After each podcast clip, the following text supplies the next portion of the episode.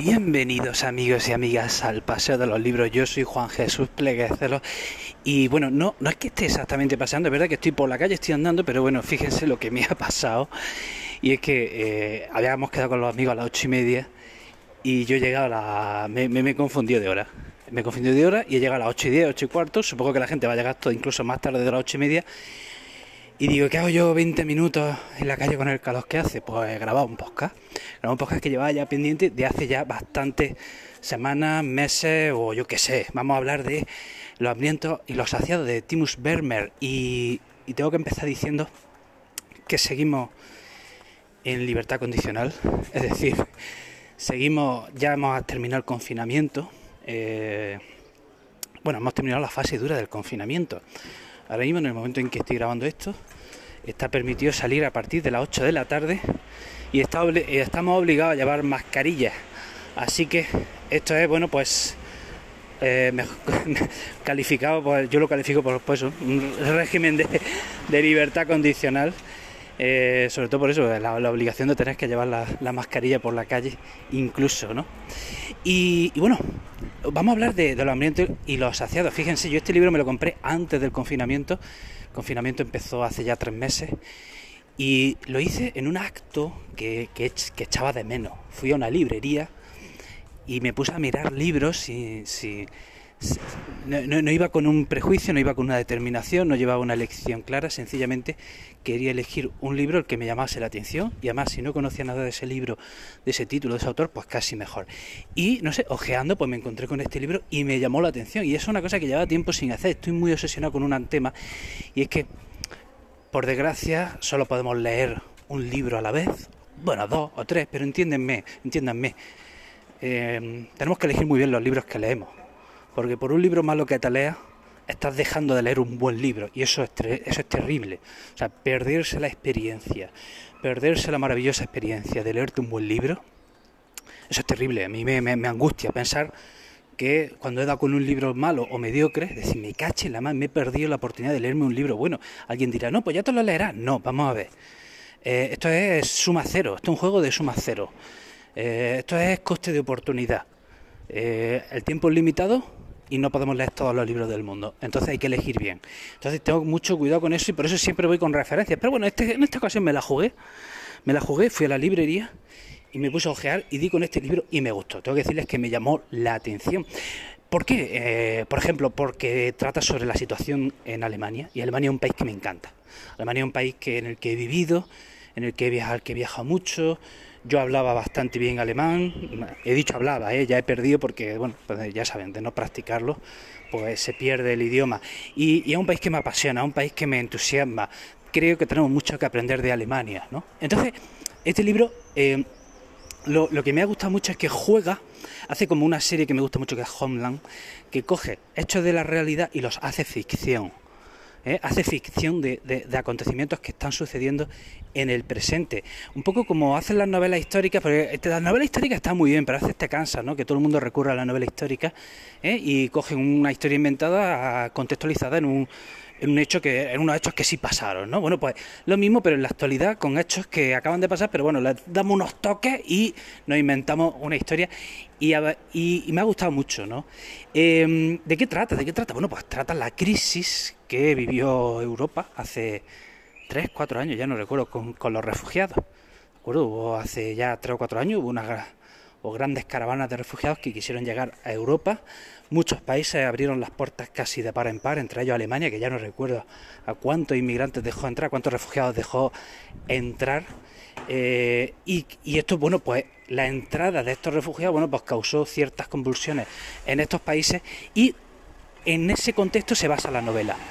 Eh, la novela se trata, eh, fíjense, estoy hablando, aquí estoy sin chuleta, o sea, es que, es que estoy sin guion ni nada, me lo deja en mi casa, pero digo, bueno, ya que, ya que tengo que estar 15 minutos, bueno, pues lo grabo y lo estoy grabando del tirón y de memoria, ¿no? Eh, en esta novela se mezclan muchos asuntos, ¿no? Está el tema de la crisis de los refugiados, ¿no?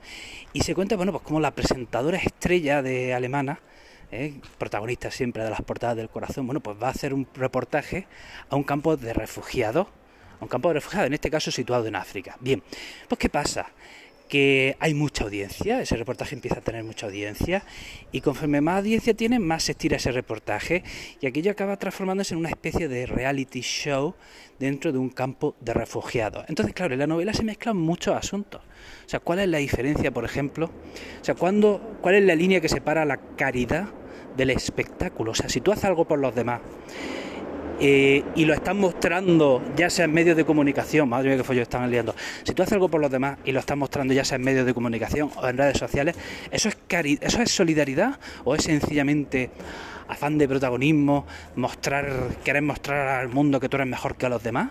¿O qué es? ¿Qué? ¿no? Y esa, esa cuestión sale mucho en en la novela, porque bueno, ahí se habla de cómo ayudar a esos refugiados, cómo la gente se vuelca en ayudar a esos refugiados, pero todo a través de un programa de televisión y se va confundiendo pues la miseria, la tragedia de estos refugiados con el gran espectáculo que es pues un programa de televisión como puede ser un reality show, ¿no? Entonces van surgiendo y además esto la audiencia va creciendo y esto se va transformando en, un, en una crisis política porque esto llega llega a, bueno pues llega a la, política alemana y bueno pues se van, hay distintos factores en un momento determinado incluso tranquilos que no estoy contando bueno no voy a dejarlo ahí Iba, iba, iba, a contar algo más, pero no, lo voy a dejar ahí. Me ha recordado mucho esta novela, ya saben que yo tengo aquí una norma que es no hacer spoiler, y eso, está, eso está prohibido, vamos, para mí. O sea, eso, la gente que hace spoilers, por favor, mm, ya, o sea, paren ya, déjenos tranquilos a los que nos gusta disfrutar de las hermosas historias. Ya, cierro paréntesis. Decía que me ha recordado esta novela a, otra gran novela que leí de, de, Stephen King, La Larga Marcha, en el que hay un reality show de una larga marcha de gente que está haciendo marcha por el país de una especie de carrera y en la, en la que los competidores van muriendo, los van matando, así tal cual, los van matando. También me ha recordado a los Juegos del Hambre. ¿eh? Otra sociedad movida por un reality show, un gigantesco reality show donde la gente literalmente se juega la vida. Entonces, me ha recordado un poco a, a, a, esas novelas, ¿no? Eh, ahora, preparándome el programa, tomando notas, las cuales me deja en mi casa, me, he enterado de que el autor es hijo de un eh, inmigrante húngaro que huyó de Hungría eh, después de la revolución de 1956, huyó a Alemania. Y claro, yo claro, me da, pensaba ¿no? que hasta qué punto pues, esa situación le ha afectado, o sea, ha influido en la redacción, en la narración de esta, de esta historia y de esta novela. Eh, Alemania, o sea, siempre lo he visto un país muy tolerante. Yo cuando estudié allí me llamaba la atención de que todos los que yo creía que eran alemanes oriundos de varias generaciones, toda gente de joven me decía, no, no, yo no, yo soy alemán, pero mi padre es de italiano. No, no, yo soy alemán, pero mi madre es turca. No, no, yo soy alemán, pero mi padre no sé dónde. O sea, todos los alemanes que yo conocía, o casi todos, tenían padres, eh, la generación anterior había nacido fuera de Alemania.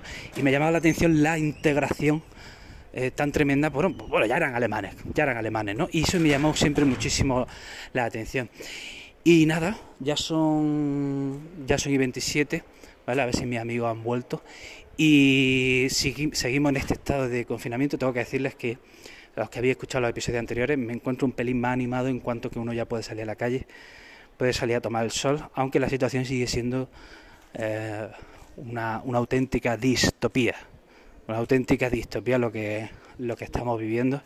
Sigo esperando, sigo, sigo deseando, sigo creyendo que en algún momento voy vamos a despertar y nos vamos a dar cuenta de que esto, todo esto ha sido un, un mal sueño. Ojalá, ojalá pase pronto, ¿no?